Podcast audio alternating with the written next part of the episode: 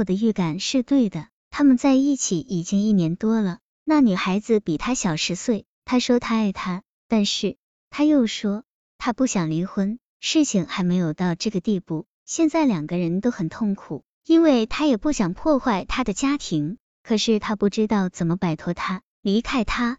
他希望我能帮他，我忍着，尽量让自己的脑子不要乱起来，做一个客观的旁观者。张耀有值得同情的地方，他能坦诚的恳求我的帮助，说明他是不想真的离开我和儿子。他很无助，这个时候，如果我做得足够好。应该可以拉他回来的。也许他没有想到，这一年，当我开始感觉到危险的时候，就已经开始找这方面的书来看了。我以为在理论上我已经完全做好了心理准备，但是我还是坍塌了。对他的信任，对爱情的渴望，对家庭的责任，突然间灰飞烟灭。我心如冷窖，觉得自己像个傻子，甚至刚才的亲热也成了莫大的嘲讽，眼泪在眼圈里打着转。看看身边这个男人，我真想拳脚相加。凭什么他就不能忍受平淡了？难道平淡是我一手造成的？难道我没有和他一样，也经历着婚后的平淡和疲惫？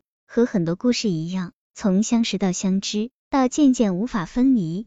张耀可能自己都没有意识到，他的这次恋情比起我们当初的恋爱要火热多了。甚至在他讲那个女孩子的缺点时，也带着无法掩饰的欣赏和留恋。他说她骄纵、火辣，可我知道，这些恰恰才是真正吸引他的东西。在婚姻的海面上行驶了这么多年后，他突然看到了一艘轻快的舰艇，这怎能不让他心动？何况年轻女孩子对他的爱情，也满足了一个男人的强烈的虚荣心。快四十岁的人。哪个不想抓住青春的尾巴再活蹦乱跳一次？一方面，张耀的坦白让我感到心里的石头落了地，但另一方面，更重的伤痛却开始肆无忌惮的冲击我。当天晚上，我答应和他一起努力，他转身睡了。能看得出来，他也很久没有好好睡过囫囵觉了。我却睁眼到天亮。我在想自己的未来，不是考虑是否有足够的勇气离开他。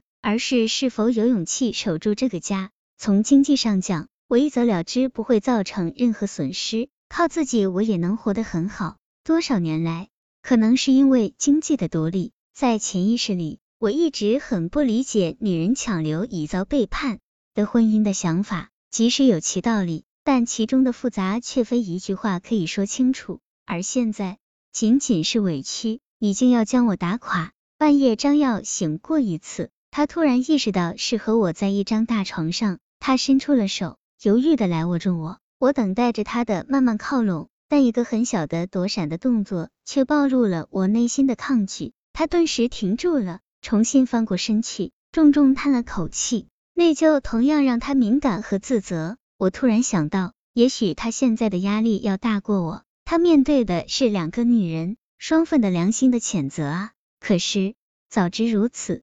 又何必当初呢？果真，两天以后，他突然提出想给那个女孩子一笔钱，因为他觉得就这么离开她实在于心不忍，他对不起她。他们的关系已经给他带来了很重的压力，家庭、单位、朋友，一切都搅浑了。而他撤了，他还有家庭可退，有不错的事业，可他却遍体鳞伤，一无所有。他好像在写抒情诗，眼里还含着眼泪。我一直无语，心冷到极点。他可能以为我在考虑，索性说明想把我们的旧房子卖掉，把那十万块钱给他，让他做个小生意什么的。这可不是十万块钱那么简单。我再算我搞翻译这么多年，千字六十，十万该是我多少的劳动和汗水？难道他从没有想过自己这么做对我是种什么样的伤害吗？对我是否公平？是否尊重？难道他真的以为我是害怕丢掉丈夫，成为单身女人？